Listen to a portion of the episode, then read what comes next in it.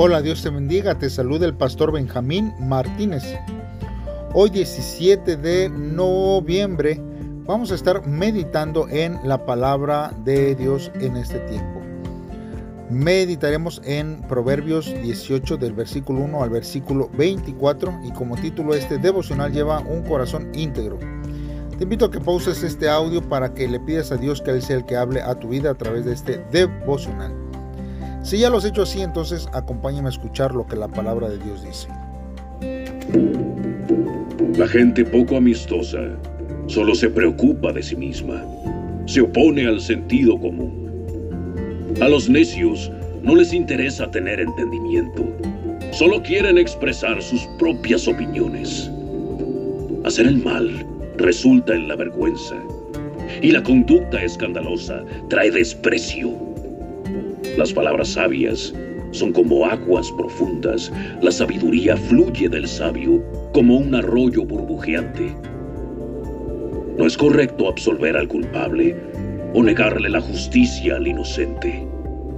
Con sus palabras, los necios se meten continuamente en pleitos, van en busca de una paliza. La boca de los necios es su ruina. Quedan atrapados por sus labios. Los rumores son deliciosos bocaditos que penetran en lo profundo del corazón. El perezoso es tan malo como el que destruye cosas. El nombre del Señor es una fortaleza firme. Los justos corren a Él y quedan a salvo. Los ricos piensan que su riqueza es una gran defensa. Imaginan que es una muralla alta y segura. La arrogancia va delante de la destrucción. La humildad precede al honor. Precipitarse a responder antes de escuchar los hechos es a la vez necio y vergonzoso.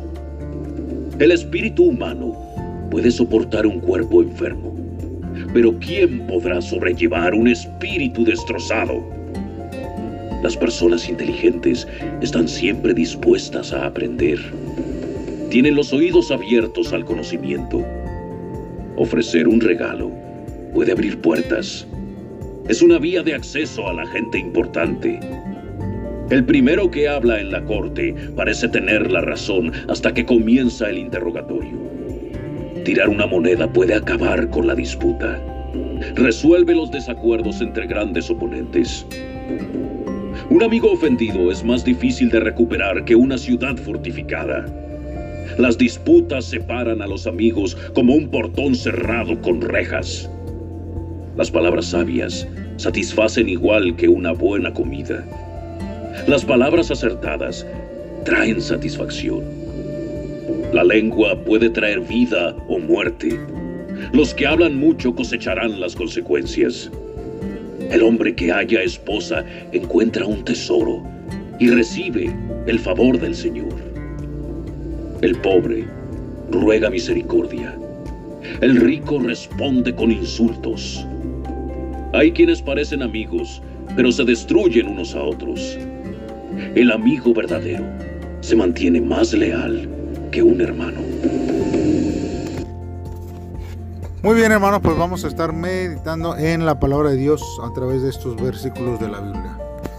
Hoy vamos a iniciar en el verso 8 este, de este capítulo.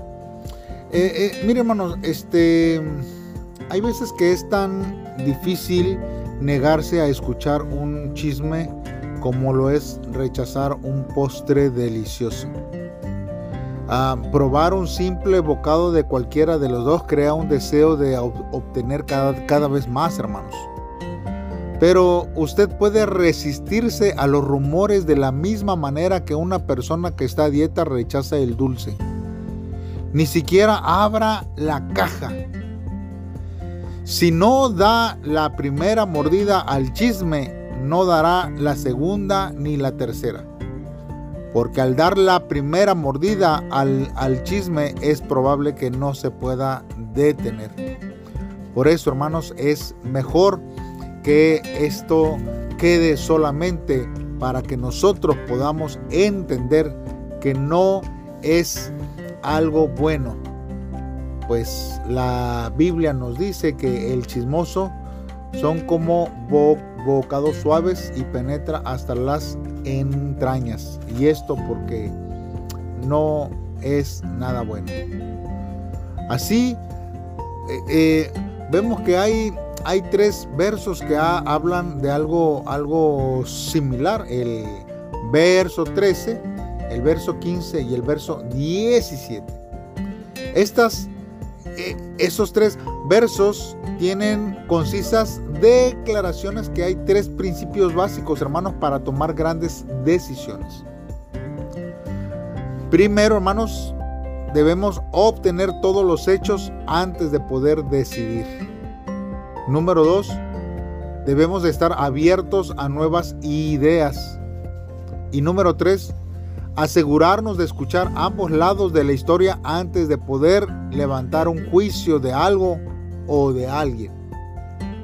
Hermanos, todos los principios se centran en buscar información adicional.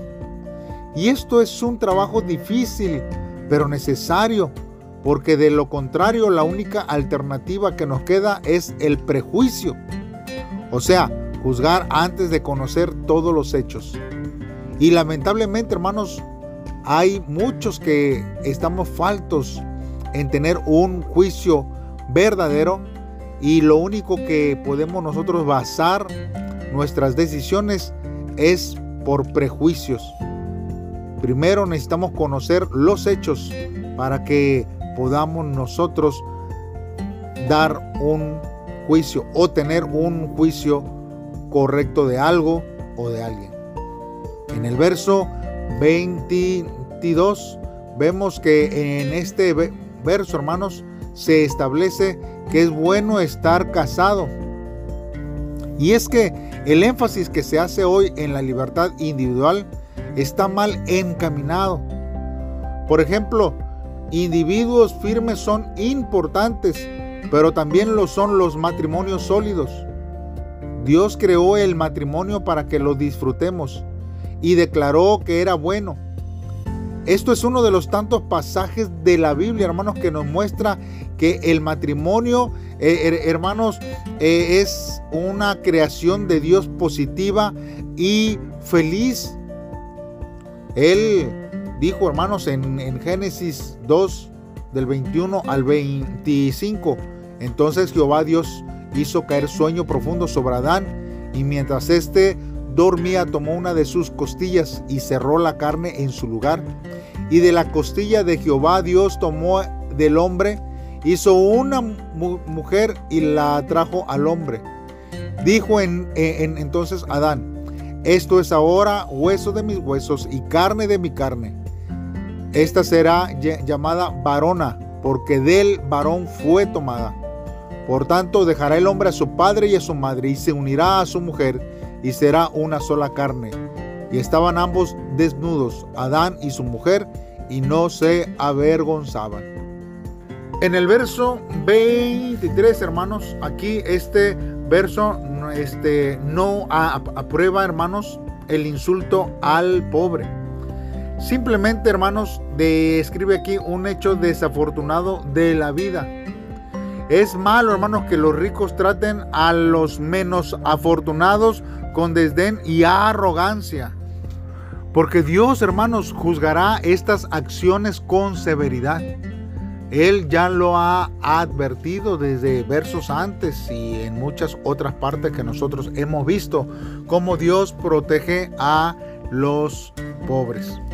Ahora, en el verso 24, vemos aquí, hermanos, que la soledad está, hermanos, en todas partes.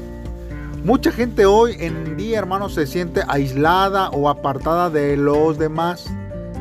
Estar en una multitud solo logra que la gente esté más consciente de su aislamiento. Todos necesitamos amigos que estén cerca, que escuchen, que se preocupen y brinden ayuda cuando se requiera, en las buenas y en las malas. Es mejor tener un amigo así que docenas de conocidos superficiales. En vez de desear poder encontrar un verdadero amigo, debemos de procurar ser uno de ellos. Porque existen personas necesitadas de amistad. Entonces, Debemos de pedirle a Dios que se nos muestre quién es el que necesita. Y luego debemos de aceptar el reto, hermanos, de ser un verdadero amigo. Porque los verdaderos amigos en este tiempo son escasos. Mire, los jóvenes de hoy ponen muchísimo esmero para conseguir un trabajo. Se esfuerzan para conseguir diferentes tipos de certificados para poder mejorar su puntaje en el examen de inglés e incluso se someten a cirugías estéticas para dar una buena imagen al entrevistador y reciben cursos de oratoria para poder hablar bien. Puede que tal vez sea necesario para prosperar y conseguir honor y riqueza en un mundo tan competitivo, hermanos. Sin embargo, Proverbios, hermanos, nos enseña que la única preparación que realmente necesitamos en la vida es la sabiduría. Obviamente, lo, lo que estudiamos en el mundo, ciertamente, hermanos, son herramientas y son maneras de darnos una comodidad efímera. Pero el valor de la sabiduría es incomparable. Aquellas acciones, eh, hermanos, que nosotros hacemos, porque la sabiduría, hermanos, se relaciona con Dios. Por eso debemos anhelar la sabiduría más que el dinero y adquirir más, más sabiduría que el oro. La sabiduría, hermanos, nos da valor y seguridad para atender cualquier situación, ya que esta no es una maniobra para vivir bien por nuestra propia fuerza, sino que es para entablar una relación correcta con Dios. La sabiduría, hermanos, eh, a la que se refiere Proverbios no es simplemente el conocimiento sobre temas políticos, sobre temas sociales o sobre temas culturales y más, sino que se refiere a la sabiduría que nos hace comprender la verdad. El sabio entiende que todos los hombres tenemos limitaciones y siempre adopta una actitud de aprendiz humilde ante Dios. Es así que no comete errores al hablar y la gente lo ama. Por lo tanto, debemos entrenarnos, hermanos, con la palabra de la sabiduría para no ser necios, miserables, que ignoran el buen consejo y se alejan del mal camino. Por ello, hermanos, necesitamos nosotros reflexionar por lo menos en dos cosas debemos de preguntarnos, ¿cómo son las palabras que, atentan contra nuestra comunidad?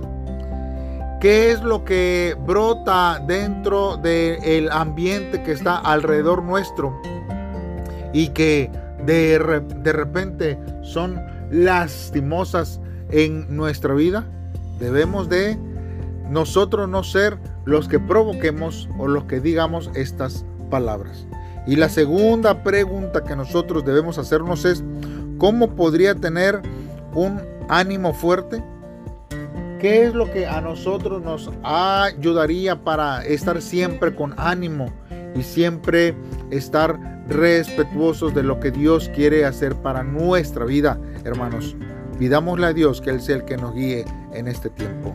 Padre, en esta hora nos acercamos delante de ti, Señor pidiéndote que nos ayudes a renunciar a toda forma de crítica en nuestra vida y a evitar actitudes o palabras que puedan provocar disensión entre los hermanos. Señor, recordaremos que tú nos amas, Señor, y que no has escatimado ni a tu propio Hijo unigénito, Señor, para reconciliarte, Señor, con los hombres. Oh Dios, por eso yo te pido, Señor, que traigas unidad a mi iglesia con mi servicio y dame un corazón dispuesto para consolar a mis hermanos de sus dificultades. Gracias Jesús por el amor que tú nos das hacia nuestra vida. Amén. Muy bien hermanos, pues te invito a que me acompañes mañana a un devocional más, esperando que tu vida esté lleno de bendiciones. Saludos.